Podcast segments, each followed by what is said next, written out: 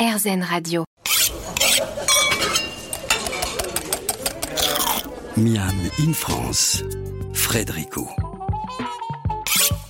Il y a quelques semaines, je suis allé rendre visite au chef Nicolas Le Tyran à Lorient. Et pour ce natif de l'Armor-Plage, à une dizaine de kilomètres de Lorient, le nom de Source pour un premier restaurant était une évidence.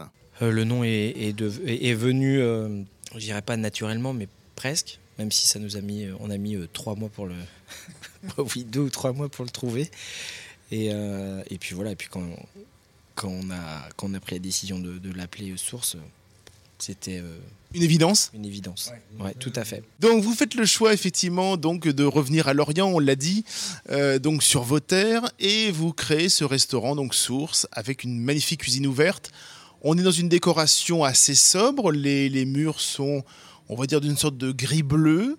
Euh, Il y a du bois flotté au mur. On est dans de la matière brute. Je considère que lorsqu'on vient au restaurant, il faut que, enfin, ce qu'on essaie euh, à Source, c'est euh, de créer une expérience.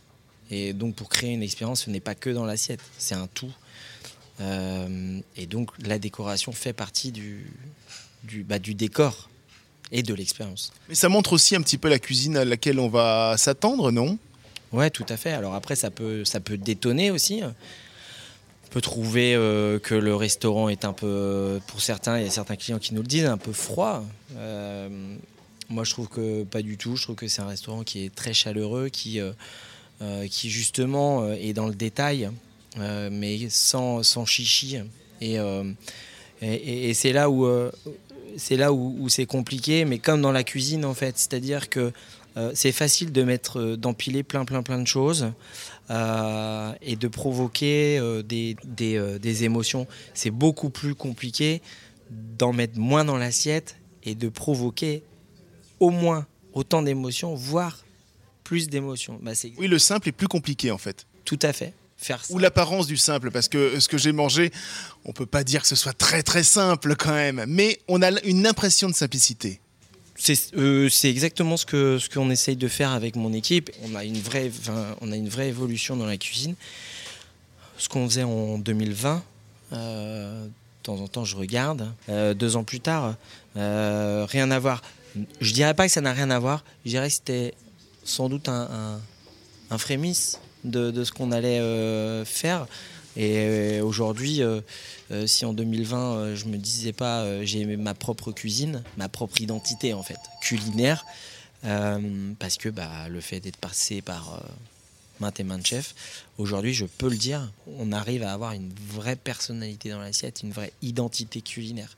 Comment on fait pour justement aujourd'hui euh, se dire ça c'est ma cuisine à moi? Bah, c'est beaucoup de travail, beaucoup de réflexion. On essaye de s'écarter un petit peu de ce qu'on a appris, ou alors on, ne garde, on va dire, que la technique et après ce sont dans les goûts. Comment on fait? Non, je pense qu'en fait, la technique, euh, bah, évidemment, on l'acquiert au, fil des, années. Et euh, j'ai envie de dire, bah, on, on essaye de garder euh, tout ce qui nous a plu chez un, chez l'autre, et ainsi de suite, ce qui est normal. Mais je pense que chaque chef, quel qu'il soit d'ailleurs, que ce soit du étoilé, pas étoilé d'ailleurs, on a tout, d'ailleurs tout le monde a une, vraie personnalité. Et donc à partir de, ce moment-là, ben il y a des coups, il y y a des goûts euh, qui, qui ressortent euh, très rapidement ou, alors il faut aller les chercher mais à partir du moment où on arrive à identifier ces choses là et ben euh, il y, a, y a y a une gamme de, de, de, de- dire de recettes mais de plats ou de, ou de produits plutôt qui, euh, qui sont beaucoup plus simples à, à, palper et, ça va et, c'est là qu'on commence à comprendre euh, euh, qui on est et qui et qu'est-ce qui on est et quelle cuisine on, aime faire en fait. Parce qu'en fait, c'est ça en fait. Le, but, c'est, de se faire plaisir. Évidemment, on fait plaisir pour essayer de faire plaisir à nos clients.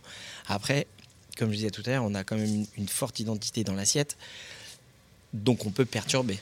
Peut-être effectivement que cela peut perturber. En ce qui me concerne, ce déjeuner m'a totalement enthousiasmé. Que cela soit son poulpe de groix dans son habit noir ou encore son fantastique lièvre à la royale en version légèrement terre-mer, il y a effectivement l'empreinte d'un grand cuisinier. Nous allons marquer une petite pause et l'on revient avec Nicolas Le Tyran pour continuer à évoquer sa Bretagne, ses artisans et les produits qu'il utilise tous les jours. A tout de suite dans Miami France sur RZN Radio.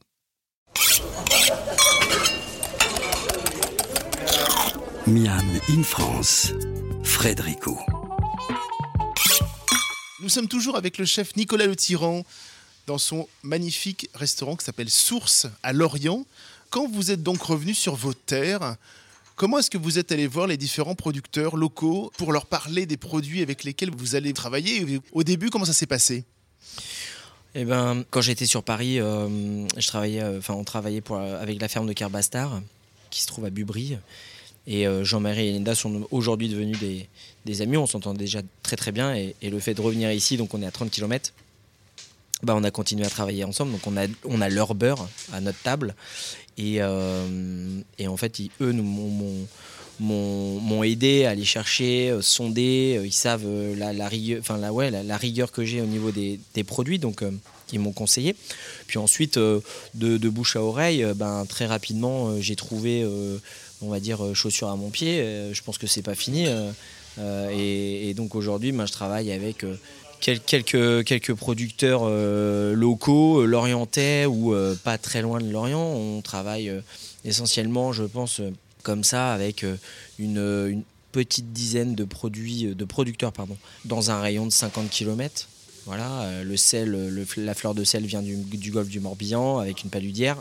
Euh, mes produits, euh, que ce soit maraîchers, euh, le coin le Mindon, donc entre pour ceux qui connaissent, entre la Presqu'île de Quiberon et, Lorient. et puis, j'ai une cueilleuse qui s'appelle Christelle, qui, elle, m'a fait découvrir, parce qu'il faut dire vraiment les choses, m'a fait redécouvrir les algues. Voilà. Et là, j'ai presque envie de dire, c'est vrai, une, vraie révélation. Ça a une, une teneur en goût euh, qui est exceptionnel. Là aujourd'hui, on travaille euh, euh, du goémon qu'on va passer au, barbecue, qu'on va faire sécher, qu'on va pulvériser. C'est une vraie. on a l'impression d'être de, revenir, de marcher sur, sur, le, sur, sur les rochers. Enfin, c'est fou. Et ensuite, là en ce moment aussi, on travaille du poivre de mer. Qu'est-ce que c'est le poivre de mer? Alors effectivement, c'est une très jolie petite algue qui est posée délicatement. Effectivement, ça vient apporter un côté bah oui, c'est ça, légèrement, enfin pas poivré, mais voilà, c'est, ça apporte plein de choses, plein de saveurs intéressantes. Tout à fait. Je pense que cette algue, là pour le coup, moi je la connaissais pas. Et quand je suis arrivé ici, elle m'a fait découvrir, elle m'a dit, allez viens Nicolas, on va aller sur les rochers, je vais te montrer. Euh. Eh oui, c'est, comme ça que ça s'est passé. Hein. Et donc voilà, et quand je l'ai goûté, révélation, cette, cette algue-là, donc poivre de mer, c'est, elle a un goût un peu même terreux. Moi je trouve qu'elle a vrai, une vraie profondeur en bouche alors les Japonais parlent de umami, mais là on est vraiment là-dessus, mais naturel. C'est et, elle apporte une, ouais, une, une vraie longueur. Il y a peut-être moins effectivement ce côté iodé qu'on peut retrouver d'habitude. Tout à fait. Beaucoup moins que par exemple euh, sur une dulcée ou sur euh, même une laitue de mer euh, qu'on utilise de temps en temps hein, pour comprendre le fonctionnement gustatif d'une des algues plutôt il faut les travailler un peu différemment. Il faut leur faut, faut amener euh, des recettes un peu sexy qui font pas peur parce que les algues, encore moins aujourd'hui, mais il y a quelques années, ça faisait. Euh, maintenant, je mange pas des algues. Moi, je vais pas manger des algues. Alors que ça a des. Premièrement, nutritionnellement parlant, c'est excellent. Et deuxièmement, gustativement parlant, c'est. Enfin voilà, vous, l'avez goûté, la, entre autres la poivre de mer, c'est c'est dingue. Aujourd'hui, vous travaillez combien d'algues? Sur l'année, je dirais qu'on est sur. Euh, entre, ouais, je dirais entre 8 et 12 algues différentes. À peu près. Voilà. Et puis après, je voudrais parler aussi d'une de, personne, il s'appelle Pascal, qui lui travaille sur Plumeur. Pareil, au niveau des, du maraîchage, euh, il a des produits exceptionnels, euh, des capucines comme j'ai jamais vu. Pourtant, il y en a partout, hein, mais pas sous barquette. Hein. Là, je vais les chercher au champ hein, et elles font la taille de ma main. Alors, on ne vous voyait pas, mais ma, main, elle fait 20 euh, cm. les feuilles de capucine font cette taille-là. Et puis, il a des, produits exceptionnels, un, vrai goût du terroir. Euh, donc, euh, ce qui me permet aussi de, travailler, entre autres, les fermentations, parce que les fermentations, c'est aussi le reflet du terroir, là où on, est.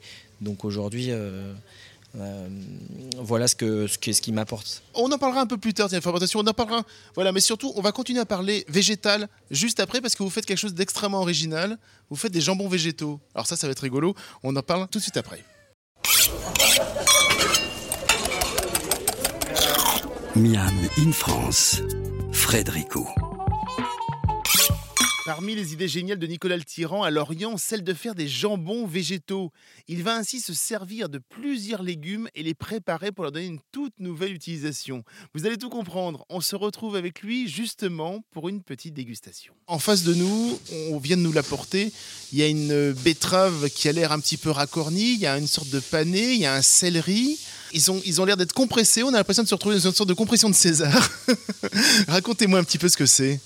Bah, bah, on est, on est, on est, voilà, vous l'avez bien, exprimé. On est sur une compression de, légumes, donc euh, le céleri, la betterave, le panette, parce que là on est en train de faire des essais. En fait, le but euh, aujourd'hui, c'est euh, avec ces jambons-là, je pense qu'il y a un vrai avenir, parce que le végétal, dans les années à venir, va être le vrai curseur de la cuisine. Donc il faut, il, faut s'y mettre. Et puis euh, moi j'adore le végétal, donc euh, c'est venu euh, naturellement. Vous vous êtes dit, tiens, on n'est pas allé assez loin dans le végétal, c'est ça Qu'est-ce qu'on pourrait trouver d'autre à faire avec bah, justement une betterave, avec un pané, avec un céleri? Je sais pas si je me suis dit, tiens, on pourrait aller plus loin. Ah, si, peut-être que je me suis dit ça. Le but, c'est toujours d'aller chercher des goûts intéressants avec un produit brut. À nous de trouver des solutions, des techniques euh, pour essayer de, de, le proposer différemment. L'idée, c'était de, de, partir d'une saumure, comme pour un jambon, et puis ensuite de le fumer, euh, de le laisser euh, sécher, maturer, voilà. Et donc on y est arrivé, voilà, à force d'essai. On goûte? Moi je veux goûter tout ça. Avec plaisir. Alors qu'est-ce qu'on fait? Alors donc vous avez apporté une sorte de petite trappe. Tout à fait. Et oh, je vais vous mettre dans la main, comme ça ça va être plus simple, je sais pas, peut-être je vais vous faire goûter parce que après, ça va dépendre aussi du légume. Parce qu'on a fait des tests. Par exemple, le céleri, je vais vous laisser euh, goûter, vous allez me dire ce que, ce que vous en pensez. Euh, nous, on le préfère râpé. La betterave en tranches. Et ensuite, le panais, juste des petits morceaux. Vous voyez, voilà, parce que euh, c'est comme tout. Question de texture en fait en fonction du produit. Chaque produit, c'est comme tout, c'est chaque produit est différent, donc automatiquement va nous procurer des choses différentes si on le râpe, si on le taille euh, grossièrement, finement, euh, en morceaux et ainsi de suite. Donc euh, je vais vous le faire.